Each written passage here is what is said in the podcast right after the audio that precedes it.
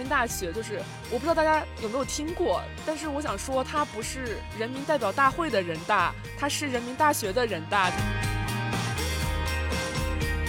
其实我就是觉得我自己过完这大学四年以后，我依然不知道要怎么样去过这大学四年。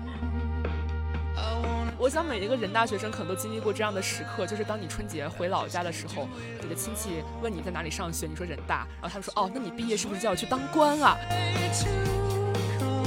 而且也是因为我是本科班的辅导员，我会再去思考自己本科要怎么过。我想了很多很多，最后都只有一句话，就是说我真希望我在最开始，呃，就知道我要干什么。你可以选择水掉一节课，但你一定要选择好好上一些。它不一定是通过一个具体的标准可以去衡量，但是只要你一提到这件事，然后提到你在做这个东西的一个状态的时候，你就会觉得自信满满，充满了力量。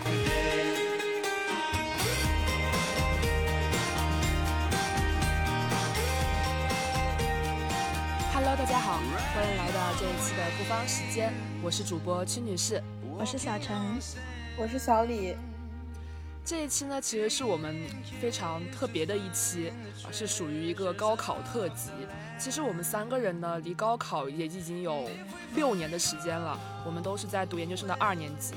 嗯，熟悉我们台的人可能知道我们的一些背景，但这期可能也会有一些新的朋友，所以我们就各自再介绍一下我们的呃大概的情况，本科和研究生相关的一些专业情况。首先呢，我先来说吧，就是呃，我是在中国人民大学念的历史学的本科，然后当时的方向应该算是近代史这个大的范围，然后现在呢是在北京大学念财经传媒专业。我和曲女士是室友，也是同班同学，所以我也是念的呃中国史这个专业。然后，呃，当时应该没有在区分，我自己写的论文可能算是古代史这个方向。然后研究生呢，继续在人大念的是历史地理学专业。然后我是小李，然后我跟他们也是室友，但是我跟他们不是一个 专业的。然后我是在文学院的汉语言文学专业，就是可能大家会比较耳熟能详的一个所谓万金油的一个专业了。嗯，然后我现在的话也是继续在人大文学院念电影学专业。就是我们宿舍其实就是属于一整个人文学科大杂烩，还有几位朋友是什么考古学呀，还有那个哲学。就是非常典型的一个具有人大学科特征的一个宿舍，对。然后这一期呢，其实主要就是想跟大家聊一聊关于呃志愿填报、大学生活以及可能关于人大的一些情况。这样，因为我们也知道，可能过两天，我也不知道节目放出来是哪一天哈，但是可能过两天高考就要出分了，然后又有一批十八岁的就是青少年们，就是可能面临着一个在可能。已有的人生看来非常重要的，而且非常困难的选择，尤其是在很多省份，可能高考填报志愿就是大概两三天这样一个时间限度，似乎是你要在很短的时间内决定你未来最起码四年的一个学科方向和一个地理的一个位置。甚至还可能影响到你未来的一个人生的职业规划。其实我们也都经历过这个过程，然后就是这么模模糊糊的，就是 浑浑噩噩的也就过来了。所以这一期呢，可能也不能说我们能给大家什么手把手指导的这种教学，因为每个人情况都非常的不一样。但我们也是想提供一些可能我们走过了这四年，回头再来看，觉得哪一些东西是更重要的。那首先呢，我们就可以先来聊一聊关于志愿填报这个话题。我们要聊，应该就是聊一些比较原则的问题，就是不会真的说你上你考多少分，然后你要上什么学校，因为这个应该每个省市都不太一样。但是我们在列的时候就列出来了三个我们觉得比较重要的要素吧，就是嗯地域、学校和专业。我们分别可以讲一下，大家觉得这个排序是怎么样的？在你心里哪哪个会更重要一些？那我先来说吧，就是我我这个情况是要分情况讨论的，因为。我相信大多数的十八岁的刚经过高考的，就是同学们，应该对自己的专业方向没有特别强的执念，或者是这种坚持，就是可能对于很多专业都是属于一种比较混沌的状态，只是隐约知道好像有个这么这么一个东西，它可能会跟我们生活中的某种职业相对应起来，比如说法律跟律师、新闻跟记者。这种非常常见的这种对应，可能可能可以建立起来，但是对于很多其他的专业，很可能是没有概念的。我其实觉得，对于这一类，就是对大多数的专业和方向没有特别明晰的概念，也没有自己特别强的这个偏好的时候，我的排序我会觉得是学校大于地域大于专业。因为专业它没有什么偏好，所以我其实感觉就是学什么的差异就是没有那么那么大。然后学校会大于地域，是因为我觉得平台对你的影响会很大。然后地域很关键，是因为我觉得地域它决定着你未来四年生活的一个状态，就是你在那个城市你的见识有多高，其实跟那个城市本身的文化生活和它能提供的这个硬件条件、这种基础设施和这个科技的渗透是有密切的联系的，也包括机会。所以我是觉得，对于没有什么特别明确的职业发展或者是专业偏好人来说，我会建议这个排序。但是呢，同时我也知道有一批同学，他们其实是在高中的学习和学科接触当中，已经有一些自己非常明确的想法了。比如说，我未来就是要做一个医生，那我未来就是要做一个呃什么什么学的研究者。如果你已经有了这样的一些想法的话，那毫无疑问，专业肯定是排第一位的。你应该要尽可能的会去选这个专业的最好的学校去进行就读。只是我现在在猜，大多数的就是刚刚经历过高考这种狂学了几年的的同学们，我猜大家可能像我当时一样，就是对于很多专业的概念可能是比较模糊的。我的排序也是一样，就是呃学校。然后是地域，然后是专业。其实就我自己个人的经验来说，我的选择是这样做的。呃，我自己当时高考之后是有一点失利，就成绩比我。平常考的成绩要差很多，但是因为我又参加了自主招生，然后就有一个加分的机会，所以就是我的选择就是我拿一个呃比较一般的成成绩去选专业。我当时有看过一些可能觉得比较热门的，去选一些财经方向的专业，以以后比较好就业。然后还是呃拿一个自招的加分就可以来人大，但是学的是一个人文的，是学历史这样一个专业。其实就是从你选的那刻开始，你可能就要面临一些挑战，就是说。你这个专业可能以后要学晋升也很难，然后要就业也比较难，就是你的呃选择的方向会很窄，因为当时还没有这个双一流建设这样子的说法，然后就是大家都会去看什么九八五、二幺幺综合性大学这样子的一些标准，而且它其实也在大家的心中去形成了一些比较固有的观念，就是。哪些学校是好大学？其实大家心里是有一个名单的。呃，就自己的上学的体验来说，其实也是，呃，觉得可能，嗯，排名更靠前的学校，它在自己的资源上，然后在学生的发展上，能够提供的机会上，都会有更丰富的一些条件。然后我的选择就是先选了学校，然后专业就已经没得选了。然后地域这个问题也是，就是应该大多数的同学都会想着，呃，北京、上海。然后，呃，南方的话，可能广东这样几个地方，因为大的学校也在这些地方聚集。然后，我现在如果再来回答这个问题的话，我可能做的选择还是一样的。只不过现在，我觉得大家其实有一个更好的评判标准，就是之前出的那个双一流的名单，因为它有一个一流大学和一流学科。在第一轮的时候，那个一流大学是有四十二所，然后，呃，各个地方它有分地域，有好几所。然后像北京，它就有八所双一流的大学，然后。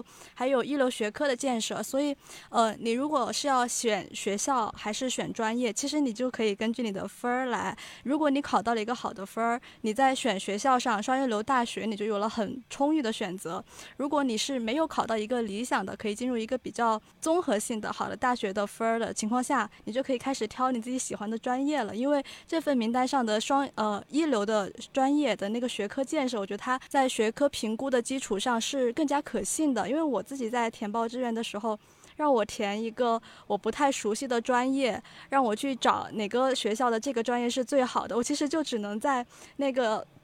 百度去检索，然后看一些比较散的文章，或者是一些招生指南上的那个信息。但招生指南上谁不是把自己都写的最好呢？所以哪个到底真的建设的好，还是哪个宣传的好，是我。很难去做出自己的判断的。然后这份名单，我觉得它是相对比较科学的一个评判标准去评出来的，所以它其实就是一个很好的报考指南。最近的一个趋势，感觉也是大家越来越看重这个双一流的建设，就是呃有听到一些消息说之前。可能大家会以九八五、二幺幺为标准来卡你，就是你如果本科院校不是一个呃九八五，甚至不是一个二幺幺的学校，你在那个初试的那一轮材料材料就会被筛掉。但现在其实是你如果在一个双一流这个建设名单中的这样一个学校，你就会有这样的机会。其实呃，我感觉这这套评价体系其实是给了更多的选择和一个更。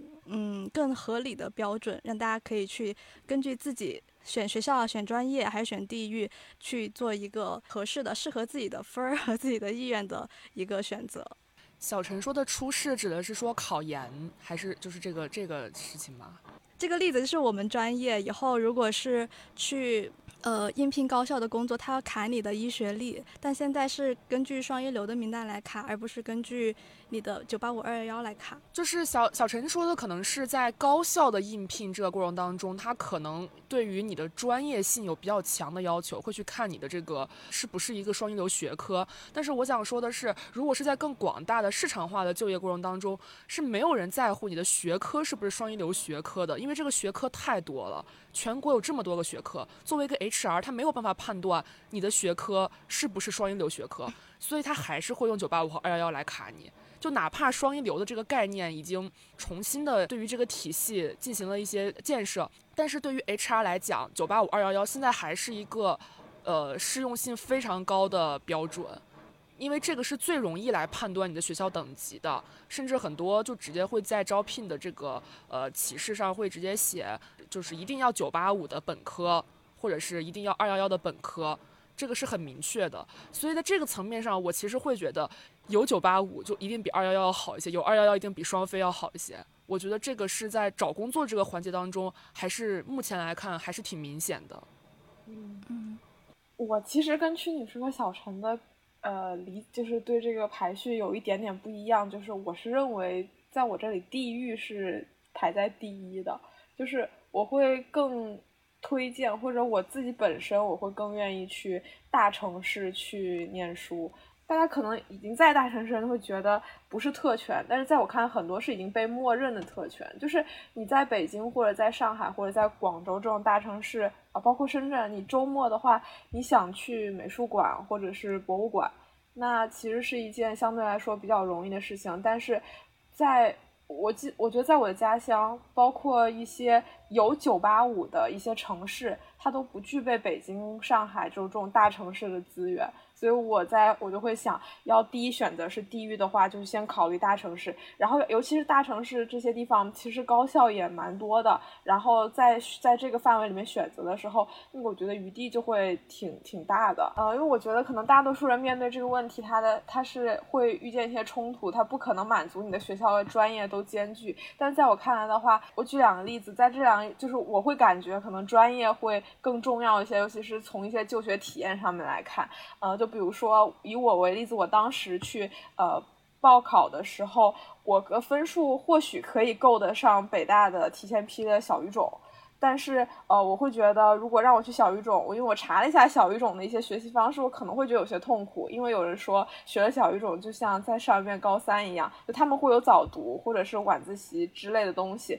然后我就会不是很喜欢这种学习的方式。那我可能就会想，那我能不能去呃比北大和清华在下面一个层级的学校去选一个相对合适我的专业？呃，然后第二个例子就是我的身边的亲戚朋友经历的，就他的那个分数。其实可以触及到的较好的那个学校，就是一个二幺幺的学校。那他的那个专业在学校里面相对比较偏门，那他的氛围和环境实在是比较一般。那我也会建议他，会优先去选择一个，即便是双非的学校，它的好的专业。然后这个专业可能在他们本地的就业市场，然后也会得到比较多的认可。那我会在这个情况下，我也会觉得专业是更重要的。对，所以小李说这两种情况，我觉得可以提炼一下。第一点叫做，你通过充分的信息搜索，你可能判断出了某一个专业跟你产生了一些就是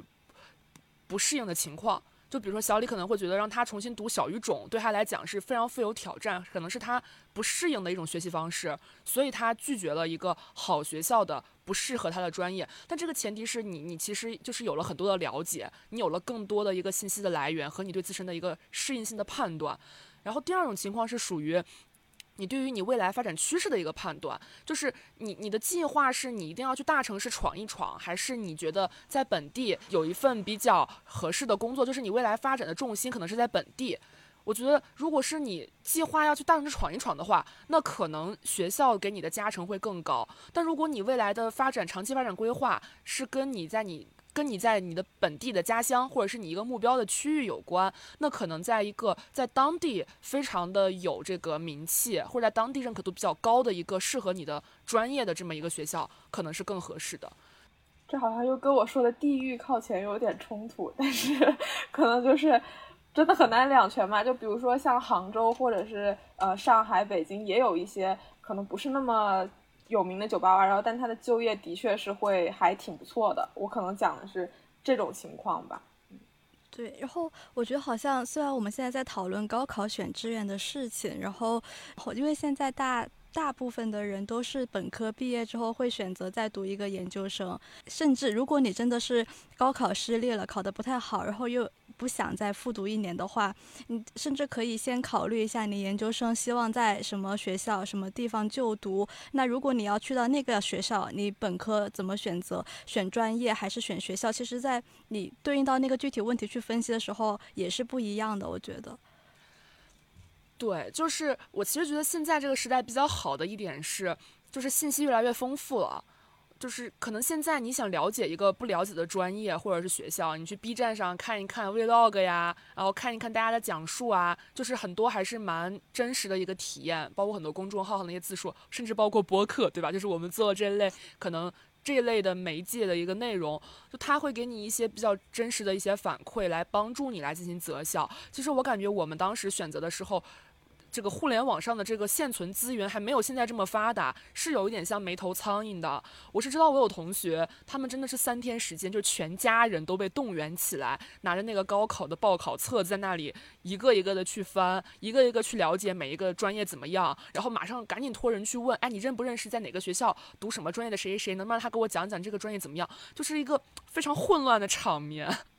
然后我觉得还有一个很建议的点，就是你对一个专业的了解。其实可以去一些论坛，就比如说豆瓣的一些小组，然后我看，比如说像九八五废物小组，我会逛，然后逛了以后，里面会有一些人去写他们的课程表是什么样子的，然后你去搜不同的专业，应该有会搜到一些线索，然后你仔细去看那个课表，你哪怕不去理解他到底说了什么，你去看一看那个课表相关的书的那个目录，你就知道他这个课大概是讲什么。然后比如说学文学，他会。你就会知道他会学文学史，然后学文学史，他也不是说就是看小说，他那那他那个目录可能还挺枯燥的吧，就是很多事情需要有一个降低预期的过程，所以就是很建议大家去多去找一些论坛上啊，或者是 B 站上的更干货的，就是对于学习的具体内容的一些分享，可以浅看一下，会有个基本的认知。这就是属于一些叫做有光环的专业，比如说文学，大家可能以为就是搞创作的；比如说考古，大家可能就觉得 很惊险，对吧？还有什么类型的？就是有，就是有一些专业，我感觉是有这个光环的，然后你可能长期被一些影视剧中塑造的形象。然后被这些所所影响，然后你可能就会产生一些错误的认知。这些是确实是在选专业的时候，就是你不能让这些虚幻的事情来主导你的选择，而是应该更多去了解一些实际的情况。嗯哼。其实我我现在回头去看啊，我我会感觉就是选专业这个事情，或者说志愿填报这个事情，它看上去是一个很大的选择，它可以说是一个很大的选择，它有可能会影响你的一些思维方式。因为我是感觉不同学科的底层逻辑差异化是很大很大的，尤其是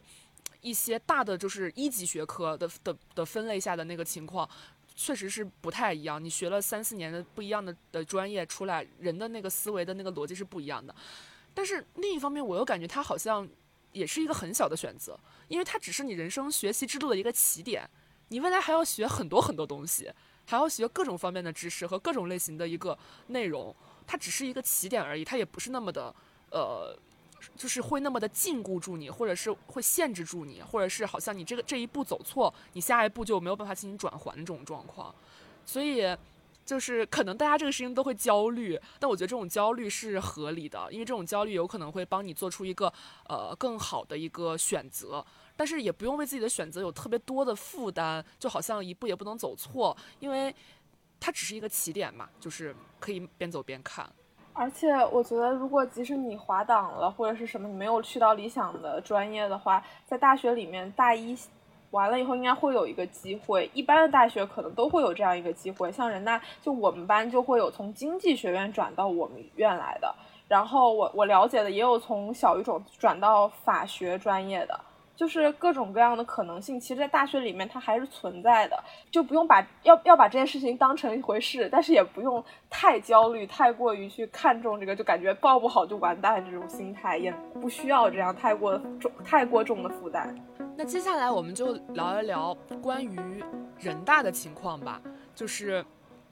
怎么说呢？这个时候好像自己像一个这个招招招生委员会的，那我们是个纯私立机构，跟学校官方招生没有什么关系。如果有一些什么地方说的就是跟官方的有些出入，那一定是我们说错了。对，就是这样。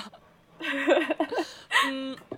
就首先哈，就是。呃，中国人民大学就是我不知道大家有没有听过，但是我想说，它不是人民代表大会的人大，它是人民大学的人大，就是 有这么有这么一个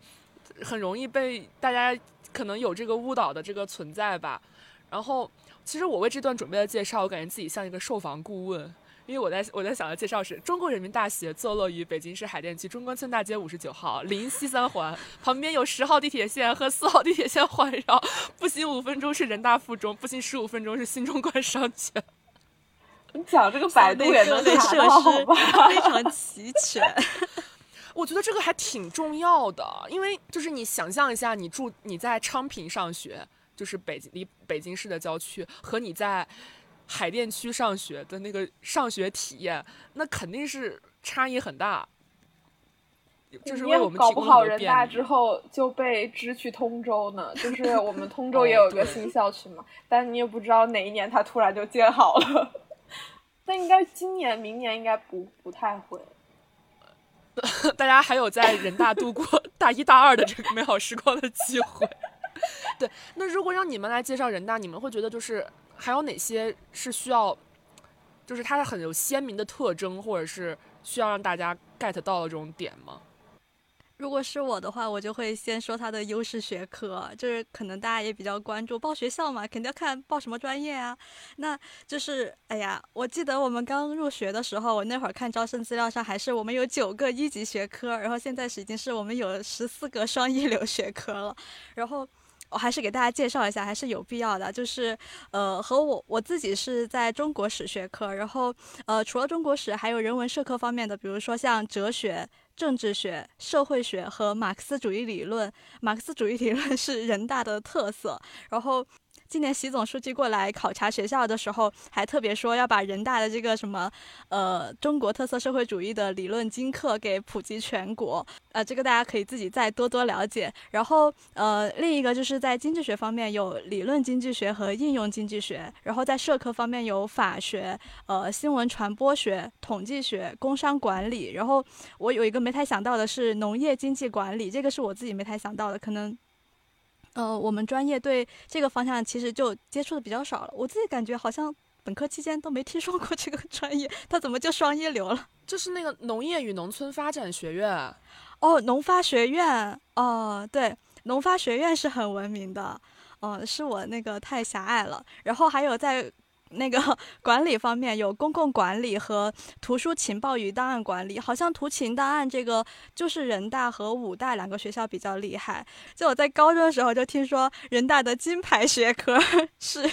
哲学，然后还有法学。哦，法学是二零年的时候那个民法典出台，不就是咱们学校的老师牵头的？而且就是人大的法学这个专业算是比较老牌的专业，现在国内有很多的那个律师，然后各种。审判官都是从人大出去的，然后还有一个段子，就是说千万不要把人大的法学院的老师告上法庭，你绝对赢不了，因为就是不管庭上庭下辩护的人全都是他的学生，就是法学 这个也是很强，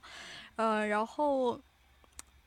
呃，新闻传播学这个也是人大挺强的一个专业，就是呃，我们现在会尤其比较强调数据新闻，这个也是比较火。然后呃，人大有一呃有好几个老师，就是从他们留学归来之后做这个数据新闻，带着学校的学生做了一个新闻的呃数据新闻坊，就呃应该是在各大媒体都比较受认可的。它名字叫做 RUC 新闻坊，大家应该有看到过很多媒体转载过这个公众号的文章，它的专业度和它的对于社会重点事件的关注度都是非常非常高，而且非常紧密的，甚至还有很多的媒体的一些题材，可能最开始的那个源头是因为 RUC 新闻坊做了初期的报道，然后才被一些媒体 get 到去去做的。这个是也是我感觉人大在这个 PR 方面特别有优势的一点，因为我们这边很多学校里面的事情，就是学生就很容易接触到就去采访，然后很多学生又在很多杂志期刊就是实习当记者，所以人大的很多事情都很容易，我觉得被拿出来报道，就是报道到一个公共层面上。比如说之前可能大家有看到过那个呃给人大图书馆馆长写信，要把那个图书馆里面的呃男性的。文化名人的这个图像，呃，换掉一部分，换成女性的图像，这个事情，这个在我们学校其实可以说是一件小事吧。就我不知道其他学校高校有没有哈，就是在高校里面的这种学生给给老师进行一些意见反馈，是一件可能不会被特别重视的小事。但是我觉得，由于我们学校这个浓厚的这个新闻和这个新闻背景和这个和新闻传播的这个。这个专业条件，所以他就被有被就是大媒进行一些报道这样的。哦，其实应用经济学这块儿和理论经济学，呃，包括管理管呃工商管理这几个，就是在我们的理解里面，可能就是商科大类。当然，它里面也会细分了。就人大也是一个属于商科呃专业非常非常多的一个学校。就比如说，光我们现在是有多少个学院？二十七八个学院。的这种情况下，有很多个学院都有商科相关专业，比如说经济学院、财政金融学院、商学院、劳动与人事学院，然后还有一个应用经济学院分出来了，小相关的哦，还有统计学院，然后还有信息资源与管理学院，也跟管理有关，还有公共管理学院，也跟管理有关，就是人大的。就是商泛商科或者是泛管理学科的学科门类是非常非常多，也非常非常细分的。而且据我的了解，在金融这边其实也还是蛮有优势的，就是校友资源这块也比较丰富。我觉得是无论在呃师资还是就业上，都是还蛮不错、蛮有口碑的。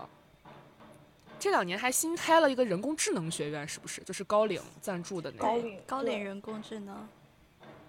就人可能大家会觉得人大就是理工科瘸了一条腿这种感觉，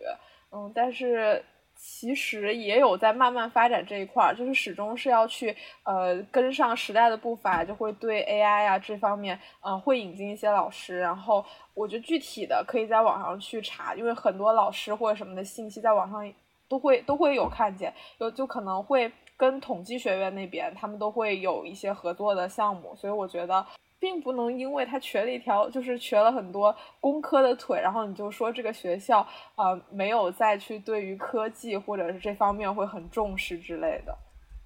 啊，咱们是有理学院的，咱们是有物理、化学、心理学专业的同学们学工科 也可以报的。工就是理，忽然工科确实是没有，就是我们是我们基本是好好像只有环境环境学院有这个环境工程还是什么，跟工科有那么。一丢丢的关系，剩下我们好像确实是没有工科，理科是有的，就基础学科其实是都有。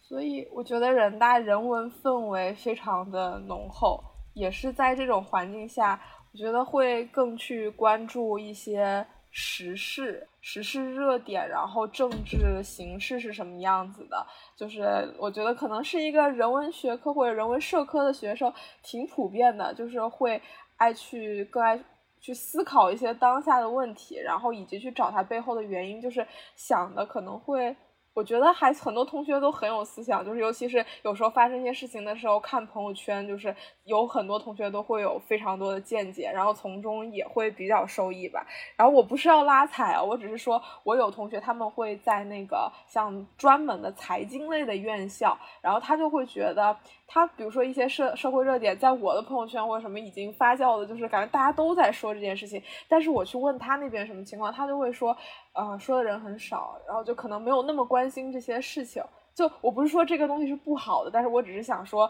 人大他的确有这样一个氛围在这里。可能这边还想还想再额外提一下的是，关于呃人大的一个学位辅修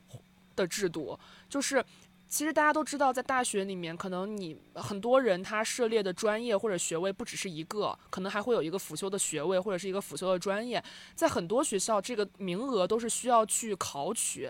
通过筛选，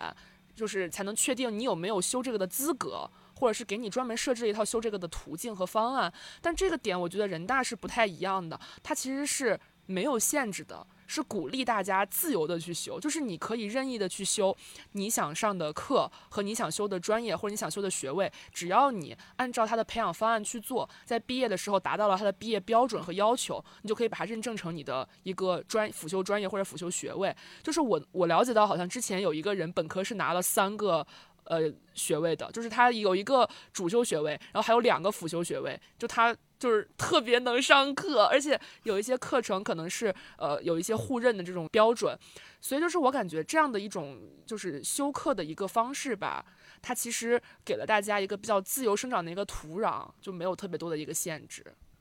哦，对，就是不知道大家对人大有没有一些刻板印象？这就这些印象是来源于我，或者是我的家人们，或者是就是可能大家对于。呃，我们之前能感受到的吧，就是大家对于学校没有那么了解的情况下，对人大的一些感知，我觉得特别明显几个标签吧，比如说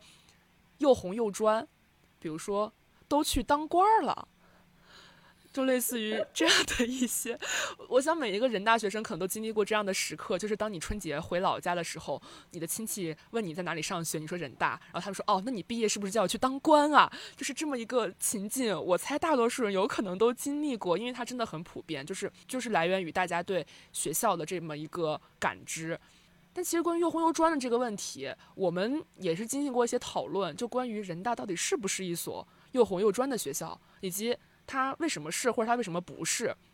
就首先我可能先起个头哈，就是为什么大家会认为人大是一所又又红又专的学校？我感觉可能是有两个点吧。第一个就是它确实是就是我党创建的第一所呃现代高等学校，就是跟其他的可能这个标签是相对比较鲜明的，而且其实相对于很多学校来说，人大历史并不算。悠久，它是三七年才建，不像建设大学堂或者是清清华大学，就是我觉得这个这个点可能真的是奠定了人大这个红砖的一些底色。对，然后第二个点是我觉得人大的的这个专业设置，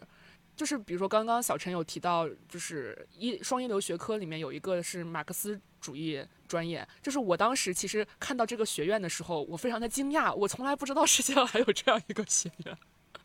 然后。他们其实学的是呃党史相关吧，然后拿的其实是法学学位。这个专业是人大也是一个比较老牌的一个专业。我印象里好像是说，现在全国各种高校的思政老师。就大部分都是从人大出去的，因为当时当年七六六十到八十年代那段时间里面，可能培养了超多的这种思政相关的人才，现在已经流落到各个高校去做这个思政方面的一个培训了。我觉得可能是因为这个专业的设置这个点，让人大的又红又专的这个氛围又又强了一些。这个是大家为什么会这么认为？就是因为昨天不是就是准备时候说什么都去当官，我就去查了一下这几就是一九届的这个就业的这个比例，就像人大它进入党政机关的呃就是本硕博加起来的比例是百分之十七点四三，那像北大其实进入党政机关的是十七点零八，都是在都是二零一九届的同学，那我觉得从比例上来说的话，好像人大进入党政机关的人也没有说。那么的拔群，那么的突出，所以我觉得，嗯，这有时候就是一个刻板印象，因为人大的理工科少嘛，然后像可能一些私企的话，嗯，就更欢迎理工科的学生去搞一些技术什么之类的，所以那去考公或者进体制内的比例高，我觉得并不是一个很奇怪的现象，但是也也会造成就是可能它有一个氛围确实是这个样子的。然后我还想说，可能又红又专就是我们的办学基因里面是存在这样的一个又红又专的，而这个词的话。也是一个挺正的词，也也是觉得发展到现在，所有的中国的高校哪一所学校不是又红又专呢？我就觉得，其实很多刻板印象是，嗯，有一个历史渊源在，然后你再去根据现在的一些具体的数据或者每个学校现在情况来看的话，它并不是就是，呃，人大很突出的一个特色。但我我其实感觉在就读的过程当中，还是能体会到一些红专特色的，就是在后面在跟其他学校的同学交流的情况下，就比如说，我觉得人大可能是全国入党最难的学校之一，就是我跟很多同学聊他们的入党流程，然后他们就没有我们这么的复杂，而且没有我们名额限制的这么的严格。对，就是就是我们感觉入一个党真的是感觉要掉一层皮的，有这个掉一层皮的，就是说他真的会对你进行，就是会有很多的考验，或者是需要你付出非常多的呃时间和精力，然后来完成这个怎么说呢？就是这个这个流程，就是严格的筛选。其实我自己。因为我其实是在这个事情上就是花费了很多的时间的。我现在是一名党员嘛，然后呃，我觉得这个过程还挺有必要的，就是再去听呃一些学校层面的，然后还有就是呃马院的老师去给我们做讲座的时候，他其实很少说那些大话空话，反而就是一个是理想信念层面，一个就是他具体的某个理论，或者是甚至是很务实的层面去跟你讲信仰，然后呃跟你讲。党史这些东西，然后我自己再来看人大的特色的话，我可能就是，呃，觉得红啊、专啊这些对我呃没有留下太深的印象。我我更愿意用就是另一个，比如说像什么中国人民放假大学，就尤其是我在本科期间，就每一年的春假都留下了好多快乐的回忆。然后因为我在历史学院嘛，然后我们就有好多那个出去旅行考察，我是我感觉我在一个旅游学院。不要说旅行，你的用词不当哦。啊，出去考察社会实践，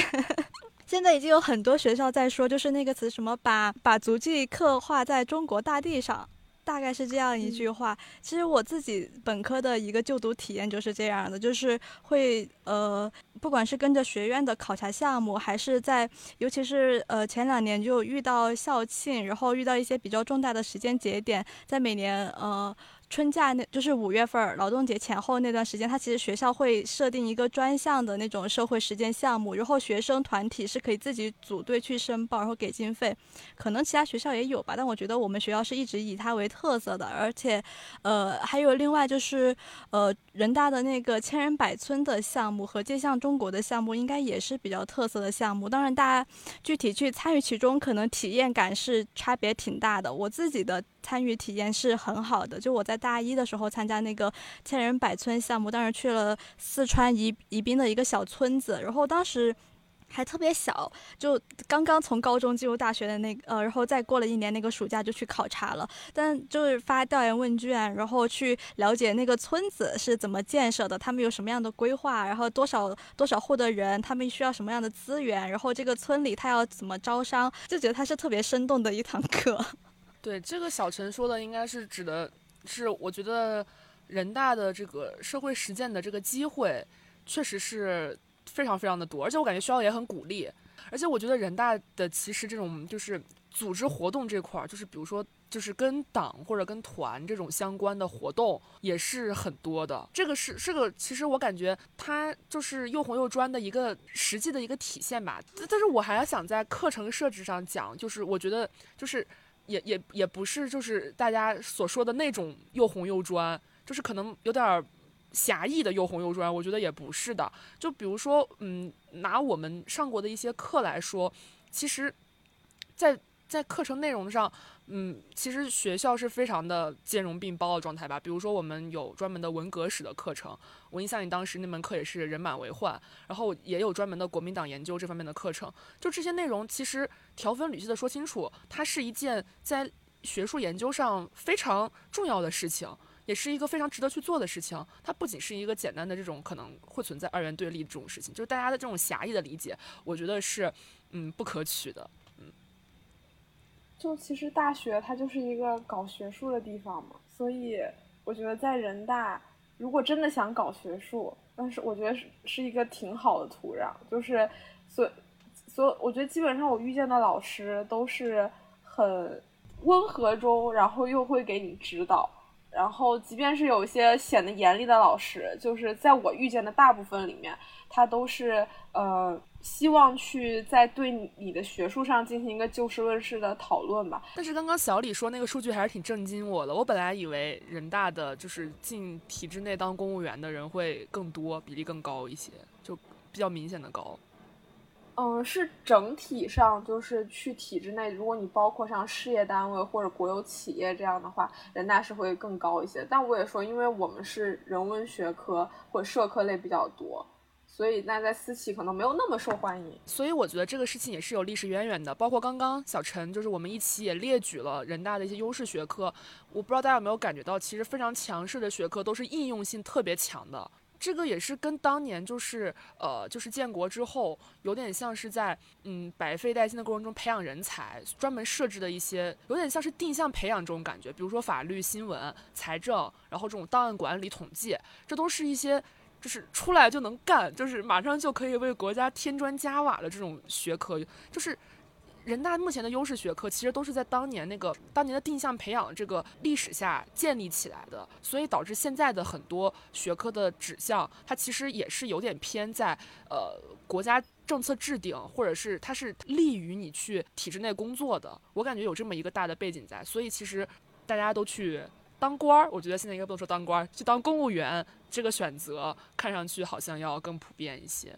我们在最开头提到我们三个是室友嘛，然后其实也觉得住宿生活，然后在学校里面的其他就生活方面也是蛮重要的一个部分。然后人大的宿舍呢，其实本科生基本上都是六人间，然后面积的话也不大，因为毕竟坐落在中关村，然后三环这个寸土寸金的位置。然后呃，其实，在宿舍里面不大，也就意味着你会更多的时间想要去在教学楼里面。去去呃自习或者是怎么样，然后现在新修的一个立德楼，我觉得是非常现代化，然后也很适合自习的地方。然后像图书馆这些设施，我个人觉得能够满足我的需求。然后可能讨论的空间的话，就是嗯咖啡馆会更多一些，然后嗯可能会小贵，但是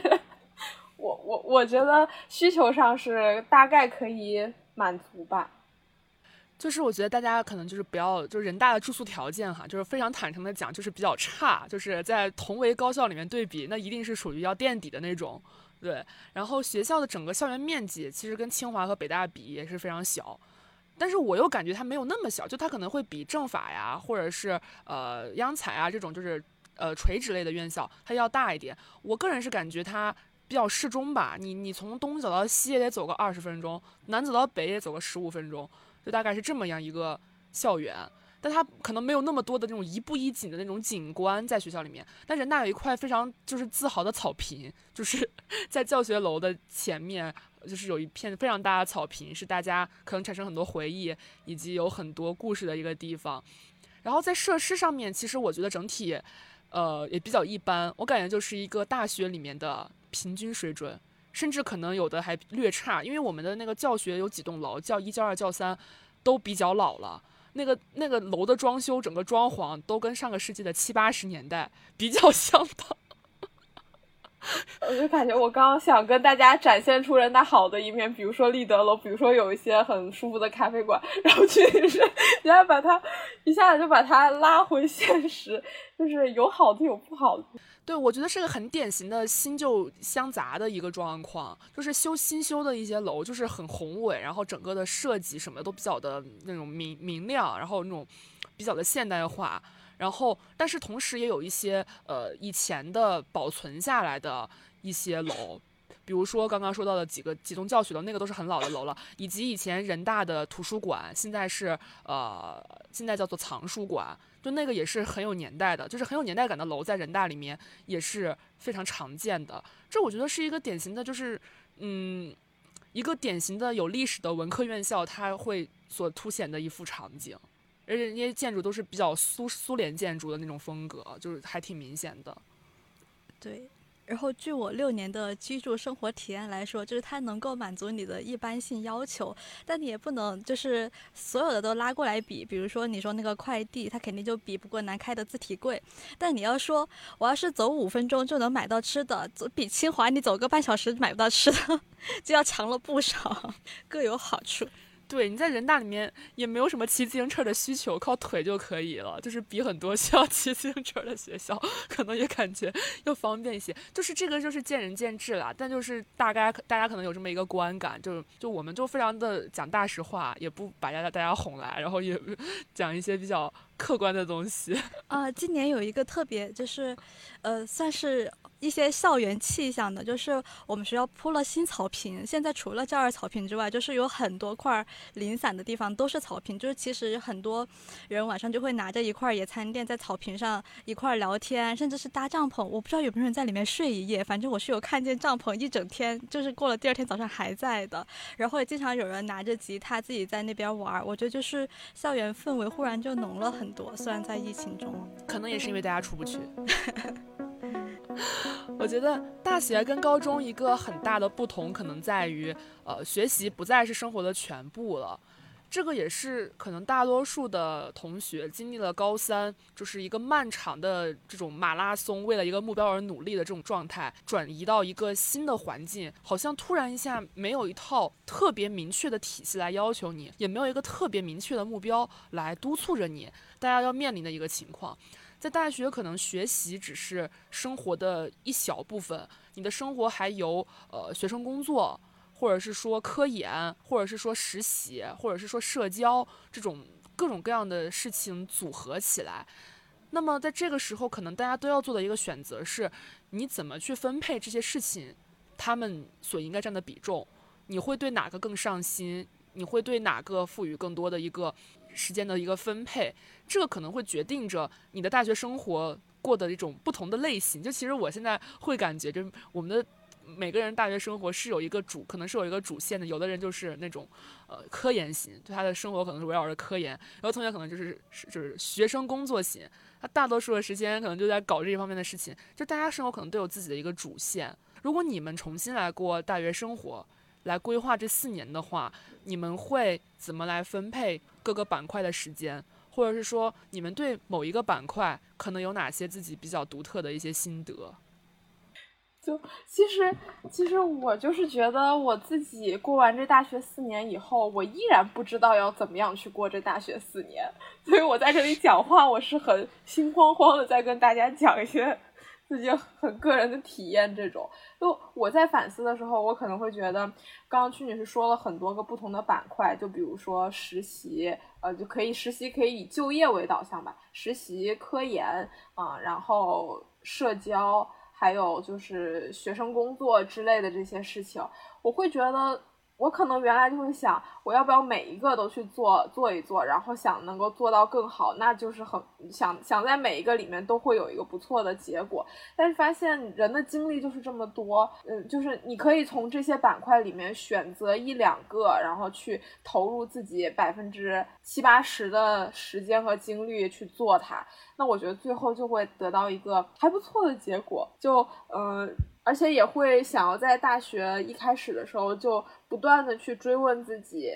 到底想要什么？就是我在高考完了以后，那个目标实现以后，我的下一个目标是什么？就是虽然这个问题是个很难的问题，但是我觉得需要不断的 push 自己去想这个问题，然后来指导自己的行动吧。当然也有很多同学是我身边也会见到一些同学，就是他好像就会一天也不知道是天生还是什么，以前有过思考吧，就会知道自己喜欢的是什么，自己想要什么，然后就会在大学里面对于很多事情比较有一个投入。当你想不清楚的时候，好像又回到那种套话，就是你广泛的去尝试，然后 最后发现自己更喜欢什么。这个问题还真是挺复杂的，就是。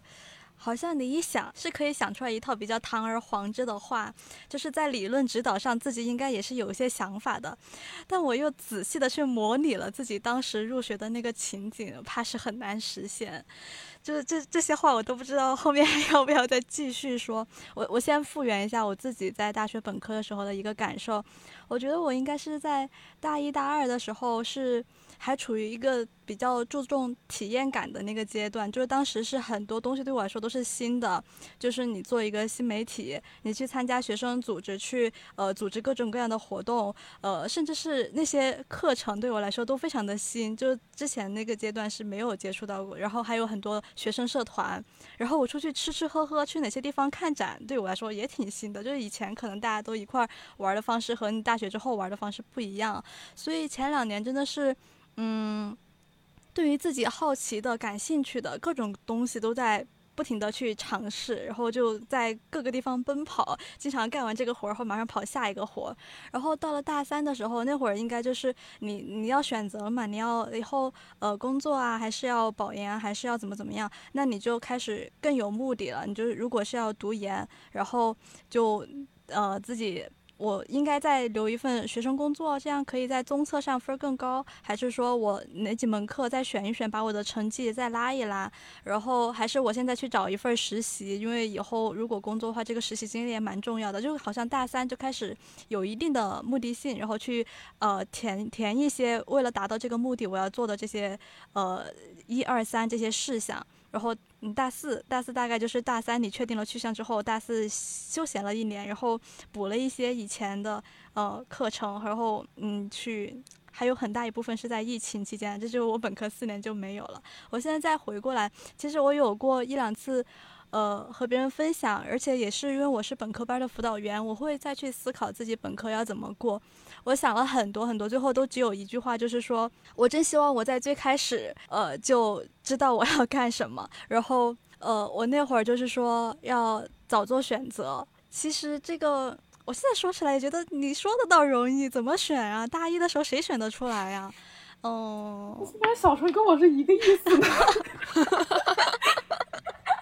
对呀，这是这是这是体验感最，哎，那我我的感觉是这样的哈，就是我刚刚也在回到我在想象我在大学里面可能做过哪些选择，然后就是回到刚入学那种状态，我有印象比较深刻。其实我们对于大学要做什么这件事情的紧迫感，我觉得是比较快速建立的，因为我印象一刚开学没多久就有开一些会，跟你讲一些保研政策，给你讲一些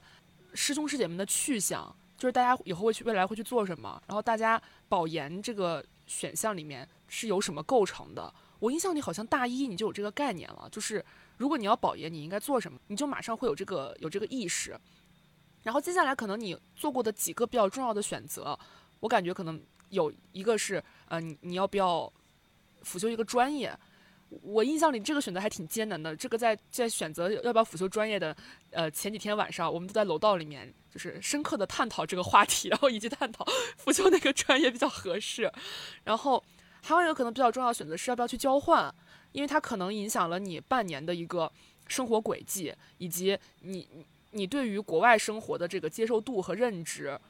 然后再往后可能就是要不要保研，还是要出国，这是一些大的这些选择。就是刚刚小陈和小李的意思大概都是说，呃，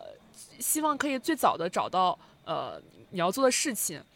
我觉得这个东西就是很，我完全赞同这个点。但是我想说的是，我觉得一个可行的路径是什么？就是我其实是觉得，你大一大二是要循规蹈矩，大三大四是要放飞自我。就是我的感觉是这样。为什么？因为你大一大二只有循规蹈矩，就是这个循规蹈矩指的是你把该做的都做到，你大三大四才有放飞自我的空间和机会。我是一个一直比较相信，类似于你不知道你要啥的时候，你一定不能啥也不干。你得给手里面多攒点牌，多有一点这种筹码。就是这样的话，在你未来想要做什么的时候，你就有空间，你就感能感觉到你做什么，你都有这个可能性，给你建立了一个比较良好的基础。你说，如果你大一、大二的时候，由于不知道该做啥，然后可能也就选很多人可能在不知道要做什么时候选择不去做什么，而不是说去多做什么，那结果可能就是你。就是学分绩也不够高，然后什么东西都是有点浅尝辄止，太多的浅尝辄止，没有办法留下一些可以积累的东西。那么到了你大三、大四，想要去做重新的选择，或者是你你有了一个方向，你想要去追寻的时候，你就没有这个可能性了。因为你受到一些客观条件的约束，你就会只能被迫做一些选择，你就会很束手束脚。所以，我我其实整个思路有点像是大一、大二，你就是就，但也不说就是吧，就是如果你不知道该做什么的时候，那你其实按照保研的那个理论去操作一些事情，我觉得是可是合理的。这样你大三、大四才能在你的价值观和这些很多概念逐渐成熟之后，你有了一些方向的时候，你你可以放开手脚去做，因为你给你有一个比较好的基础。我刚刚又思考了一会儿，我觉得我又有了一点点答案，就是呃。怎么说呢？因为我们总是说你还早还年轻，还有很多选择的机会，所以你现在也不必着急。但其实是可以选的，就是你根据自己的各种各样的性格呀，或者是在做一些事情上的体验，你其实就可以选了。只不过说你要选定离手，就是你选了那个之后，你就真的要把你选的那一项给。做好做扎实，而不是说你一边选着这个，一边又以一些呃社会上的各种声音说这个好，这个赚钱，或者是这个呃有哪些坏处，就是各种各样的声音来干扰你。就比如说我，我先暂时选了，我以后要升学，然后。我要呃，在这个专业上，我希望做出一定的成绩，那我肯定不能水课呀，我不能就是一边想着我要全面，然后我就干着各种各样的活儿，然后在课上老师在上面讲着，我在下面做着我的就是推送，然后又在推送的现场又在赶着啊，那个老师有个课程作业没交，我不去了。就是其实如果你太多的事情去分散你自己的注意力，然后你。把它都当成了一项一项要完成的任务的时候，就失去了你去最开始做那个事情的意义。所以，如果如果让你最开始做选择，也不是不能选，但是你选了之后，你得坚定的先在上面做，做出一定的成绩。然后第二个就是不要水课，不能水课。就是我我现在在回想，如果是我其实呃大学上了这几年。呃，自己在课程上到底学到了什么？最后发现一无所有的时候，是不是还挺挺挺失落的，挺空虚的？我其实，在大一大二的时候，感觉有好多课是这样。当时他只是因为有一个学分在，然后我就去修了。然后我为了辅修我的第二呃专业，然后也是很多课，其实我根本没兴趣，但我也去上了。我上的是非常疲惫的，但。呃，如果我其实心里面有一个判断，知道我可能会走什么方向，我对那门课其实也可以有一个判断。我觉得这门课它讲得好，对我这个继续走这个方向有帮助，我可以投入更多的精力。讲得不那么好嘛，就是嗯，也可以随便听听，就是就是给自己一个主心骨，总得给自己一个呃可以朝着它走的那个方向。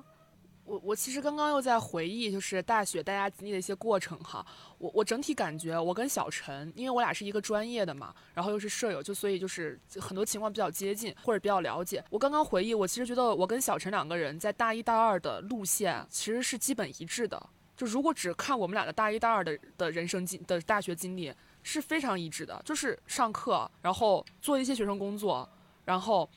参加一些科研，就是属于有啥就去干啥，就是乱七八糟的干这种，就是我感觉咱俩大一、大二的生活节奏和和参加的事项，就是没有特别大的差异。但是大三、大四之后就开始分流了，就是咱们两个人做出了不同的选择。我觉得你在学生工作上的，在你生活中的占比就会高一点，然后可能实习在我生活中的占比就会再更高，就会高一点。然后在接下来我们就产生了方向上的分化，就是我可能选择了换了一个方向。然后呢，小陈是选择继续在本专业，他选择更细分的一个方向。那他在他细分这个方向，他就会做更多的投入更多的研究的精力，就是去做更多的这种学术上面的训练。那我在选择换了一个方向之后，我可能就是我可能在补很多我落下来关于那个方向的一些课程或者怎么样，就是能感觉到，就是咱们两个就像是刚开始其实走的是有点像是一条路，生活状态真的差异不大，但大三往后就分化成了两条路，到现在。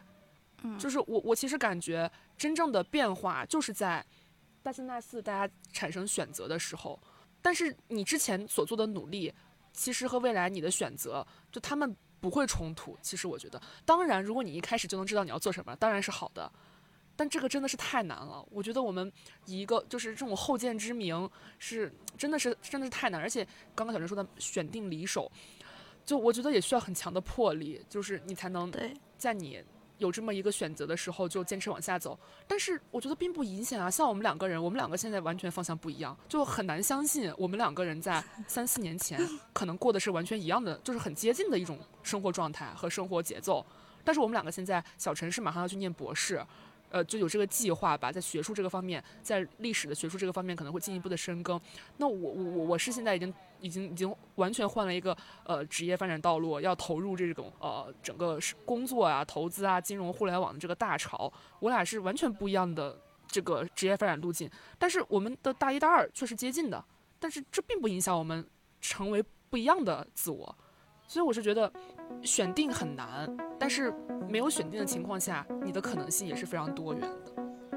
就前段时间呢，我有看到过一篇文章，是一个呃高校教授在谈大学高中化的一个趋势，大概就是说，嗯，可能刚刚我们有提到哈，就是你一入学，你可能就会逐渐接触到保研这个概念，因为根据我们的整个的最为最终的本科毕业的发展。路线路路径去看，百分之三十人会继续读研究生，其中一部分人可能是保研，一部分人可能是考研，然后百分之三十的人呢会去出国。当然，我在我猜在疫情之下，这个比例可能会有所有所减少。然后百分之三十的人会就业，这个比例似乎也在减少。就是读研究生其实会成为一个比较公共的选择吧，甚至很多人最后去就业，很可能是在研究生失利，就是没有找到好的研究生的就读的趋势，他最后选择了去。就就是先进行工作这样的，那么在这个大背景下呢，其实保研就是一件好像每一个人在入学之后都有可能会面临的一个问题，或者是它是一个新的考核标准。所以那个教授大概就是是说，嗯，因为你一旦有一个目标，你就有一套标准，你就有一套体系，那么它整个的流程就逐渐向高中去靠拢，就是非常标准化的一个嗯考核方式。保研体系，其实在本质上的设计，是为了兼顾就是大学生的这个德智体美劳全面发展的。它既考虑到了你的学习成绩，也考虑到了你的科研水平，还考虑到了你的学生工作上的活跃度。但是逐渐它有可能会变成一个嗯相对僵化的一种实践的结果。所以不知道你们会怎么看待？大学高中化这样的一个趋势呢？我觉得文科，我因为我只能说文科吧，就是文科的话，的确就有一些课，它就是考你背诵的能力，这个感觉真的是挺重要的。然后就是我觉得很取决于老师，就是如果一个老师他的考核，他就是告诉你要背诵默写一些名词解释，然后呃简答题，然后最后再一个论述，就是以这种方式的话，就会。的确会走向一个呃像高中一样那种应试应试的那种方向，嗯，但是其中也有区别，就有些老师在课堂上的话会去拓展到一些较为前沿的方向，并引发学生去探索嘛。然后即便是这样的课程，即便是课程有一些重，就是会涉及到一些自己的一个小组讨论，或者是想做一些展示一些小的研究这种，我。自认为我都会很欣赏这样的老师和这样的课程，这是在学校教学设置一方向。你在选课之前，如果你不想呃水过去，就是为了学分而学习的话，不妨去找师兄师姐去聊一聊，呃哪门课值得选，哪门课是水课。当然你也可以去选 水课，就是为了学分，那不就是怎么说呢？就是更加剧了这种为了得到学分、为了考试而考试的情况。然后，所以我觉得这部分，即便是整个体系变得更愈加的严密，你在里面可以去做的主观的选择还是非常非常多的，取决于你想要去过一个怎么样的大学，就是你你想的方向是什么样子的。我还是想说说水课这个问题，就我会觉得我。似乎没有选过那种，就是呃，大家都说这个老师给分很好，但是可能课程会有那么些无聊的那种课程。就我我会觉得，如果这样的课程，即使我表现就是我得了一个很开很很高很高的分数，我最后过完以后，我还是不觉得我会很有获得感。然后一门课你要上一个学期，然后即便是有一些课程。我最后没有获得一个很不错的分数，但是在那个过程里面，嗯，我觉得在自我折磨当中会有一些成长，就是那个现在回想起来那种知识，然后他那个记忆就会残存的更多更久一些。然后哪怕是我忘记了很多东西，但当我想要再捡起来的时候，也会更快一些。所以，即便是大家会追求绩点或者是什么样子的，但是你自己选择的空间在大学里面还是蛮大的。我这方面的观念跟小李不太一样，我是觉得水课是绝对可以选的。但是我站在的角度是出于，你你可以选择水掉一些课，但你一定要选择好好上一些课，因为我是觉得一个人就是像我们的学分，本科都是一百四五十个学分，它对应的课程就是将近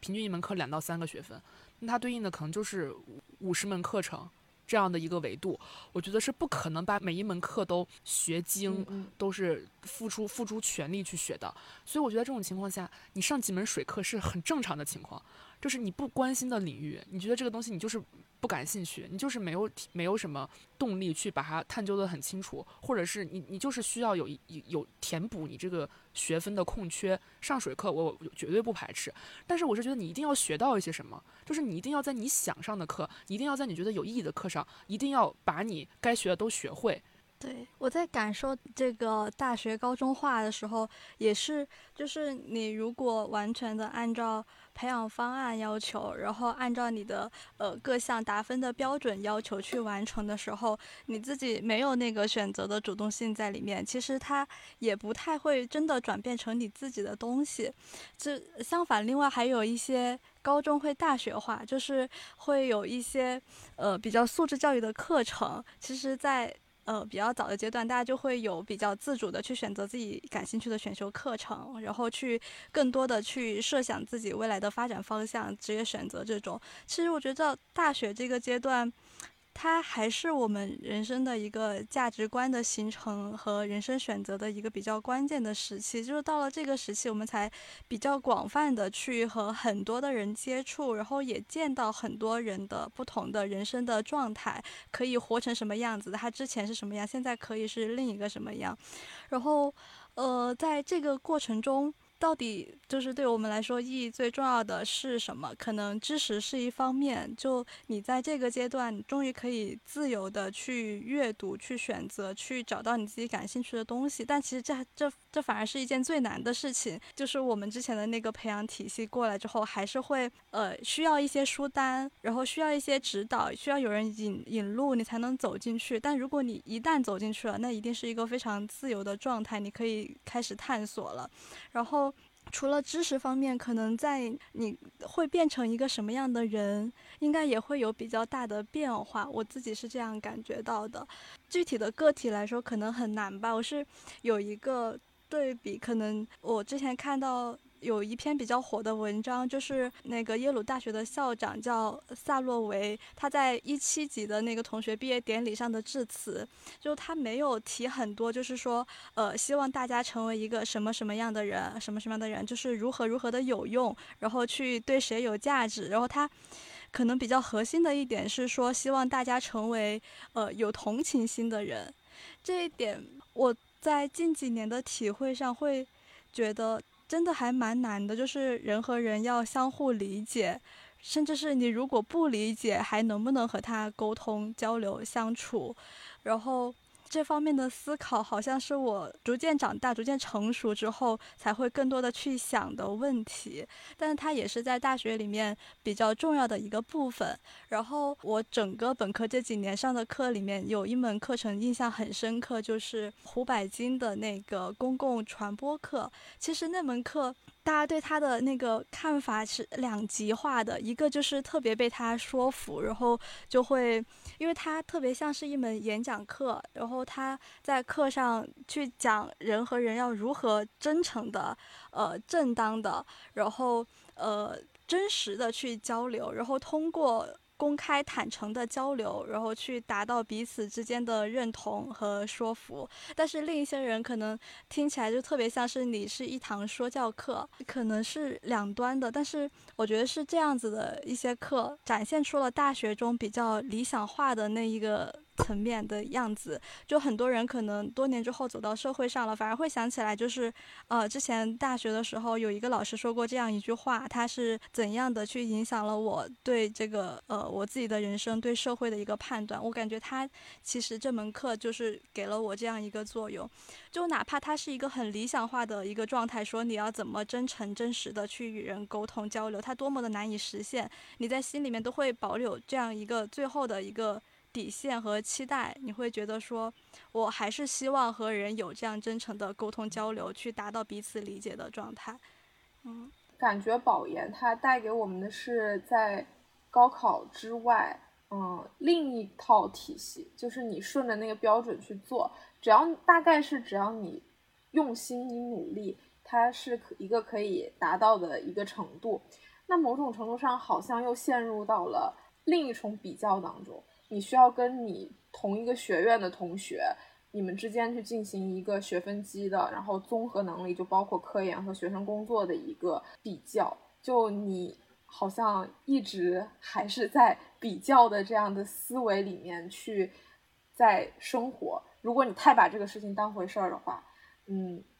哦，就是上大学让我感觉就是比较这件事情越来越不重要吧。因为就是比比我强的人实在是很多很多，不管是在大学里面还是在整个社会上，如果你从保研这一个单一的维度，你一直要去比较的话，可能还不如去找一个自己的核心竞争力是什么，就是这个方向是你觉得，呃，你可以不用。你你费一些努费一些努力，甚至是不用那么费力，然后就可以达到一个还相对不错的效果。它不一定是通过一个具体的标准可以去衡量，但是只要你一提到这件事，然后提到你在做这个东西的一个状态的时候，你就会觉得自信满满，充满了力量。然后我觉得好像也是能够以这样一种思路，从保研的这个体系里面稍微跳脱出来一起去看，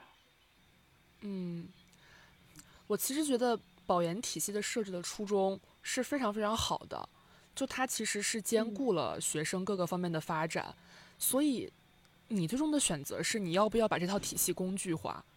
如果你认为它只是一个手段，只是你达成这个目标拿到这个名额的一个工具，你做那些科研只是为了走这个流程，只是为了拿到这个。指标有一个分数，为了你完成这个保研的这个目的，如果你要把它工具化，那它就是工具；但如果你不把它工具化，你去开拓一些你觉得有意思的课题，你在你的研究里面去探索一些你本来就好奇的内容，你在学生工作里面去担任一些可能你未来职业上也想去有所尝试的一些实践。那这些一切它都不是工具，它本来就是你想要去探索的东西，只不过是恰好你所要探索的东西有一套体系，但是这与你的主观能动性是完全不矛盾的。就是你本来就想做这些事，然后恰好有一套体系，只是最终你要做这些事的结果和这个体系要去进行一个嵌套，他们嵌套之后可能会形成一个分数，这个分数它似乎在衡量你之前的一些付出，但是你并不是为了这个目的而努力，所以我是觉得大家。是完全有自己的选择的，你可以选择将其作为工具，还是将其作为方法。保研体系它不应该是对你的限制，它应该是对你的激励。当然，我也很认同小李刚刚说的那些，因为保研体系它毕竟只是一个，它是一个相对固化的东西。如果如果一个人他在很年轻的时候，就已经决定了一个更远大的志向，或者更要为为之付出的事业。他就是要做一个作家。那你为什么还要让他参加什么学生工作呢？那为什么还要去搞一些党政活动呢？对吧？那他就去创作就可以了。如果你有了这样的目标，如果你有了一个更成熟的并且更自信的体系，我觉得你完全可以漠视保研体系。如果你没有这样一个体系，那保研体系，请让它成为你的激励，而不是成为你的工具。对，我是呃。再补充一下，我是觉得会有很多东西，它其实是在保研体系之外的。就是保研，它给你算你的学工、你的成绩、你的科研，但其实还有很多呃大学中的生活，然后一些你需要慢下去体会的事情。你其实很多时候你可能需要花一点时间让自己无所事事，但如果是嗯完全被那个体系所。就是指导你很精细的去规划好了，分配好了你的时间，其实会错过一些比较比较无用的美好的事情。就是说了这么多，刚刚我们三个人也是非常审慎的回忆了自己的大学生活。那么最后呢，可能就再问一个问题吧，也是作为这一场就是高考特辑的这个结尾。如果你能重新回到十八岁，然后重新回到高考后那个炎热的夏天，然后重新步入校园的那个时刻，然后面对着一个可能很陌生的地方啊，熙熙攘攘的人群。然后你也产生了很多幻想，很多期待，你可能很多想尝试的，也可能突然一下进去就被很多阵仗，嗯，吓到。你想对那个时候的你说些什么呢？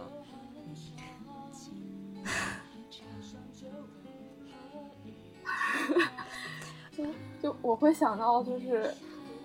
杨德昌电影里面一一就是里面那个。